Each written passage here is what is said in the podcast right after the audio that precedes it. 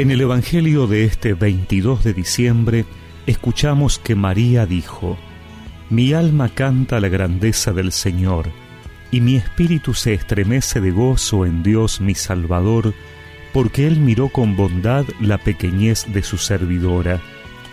En adelante, todas las generaciones me llamarán feliz, porque el Todopoderoso ha hecho en mí grandes cosas. Su nombre es santo su misericordia se extiende de generación en generación sobre aquellos que lo temen.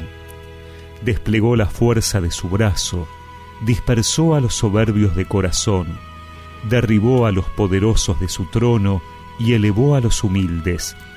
Colmó de bienes a los hambrientos y despidió a los ricos con las manos vacías.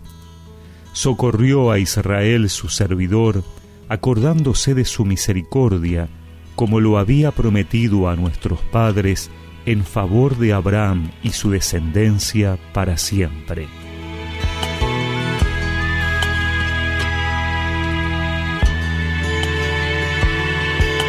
El Evangelio de hoy es continuación del de ayer.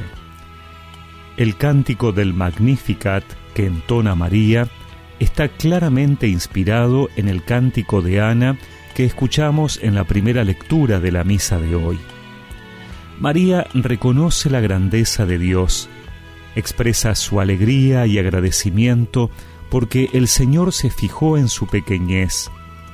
Anuncia proféticamente las alabanzas que recibirá de parte de la Iglesia, no por ella misma, sino por lo que Dios realizó en su persona.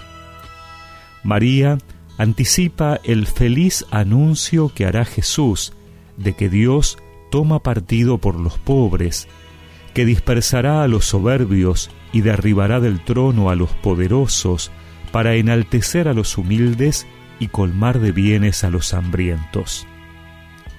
Las palabras de María no son puras esperanzas terrenas o reivindicaciones sociales, sino que son la expresión de la obra de Dios que comienza a realizarse aquí en la tierra, como comenzó a realizarlo Jesús, predicando el Evangelio a los pobres, curándolos de sus enfermedades e incluso alimentándolos en el desierto cuando por seguirle lo habían dejado todo.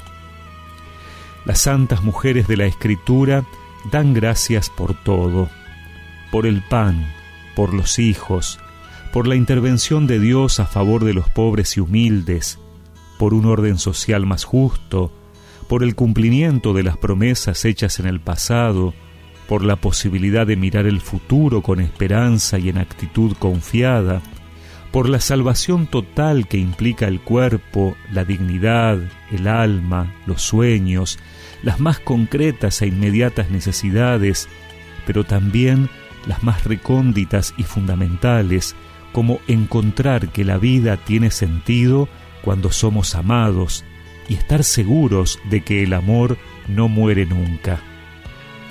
Hagamos nuestras las palabras de María en estas vísperas de Navidad y cantemos con ella la alabanza de quien también ha hecho maravillas en nosotros. Alabemos a Dios por todo lo bueno que ha hecho y sigue haciendo en cada uno poniendo en Él nuestra confianza y comprometiéndonos a ser instrumentos de su plan de salvación en este tiempo concreto.